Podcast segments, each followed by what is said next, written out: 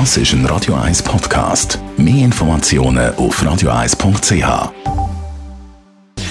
Gesundheit und Wissenschaft auf Radio 1. Unterstützt vom Kopfwehzentrum Irlande Zürich. www.kopfwww.ch Hunde haben definitiv die besseren Nasen als wir Menschen. Die sind ja permanent umeinander schnuppern. Hunde. Die Nase von einem Hund ist 100 Millionen Mal empfindlicher als die von uns Menschen.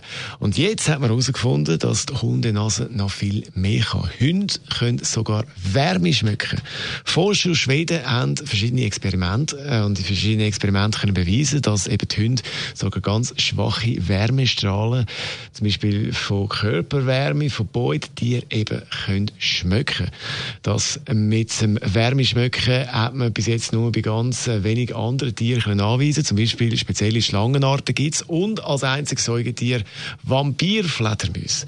Die Forscher gehen davon aus, dass der Hund die Fähigkeit geerbt hat, und zwar vom Wolf Vorfahren.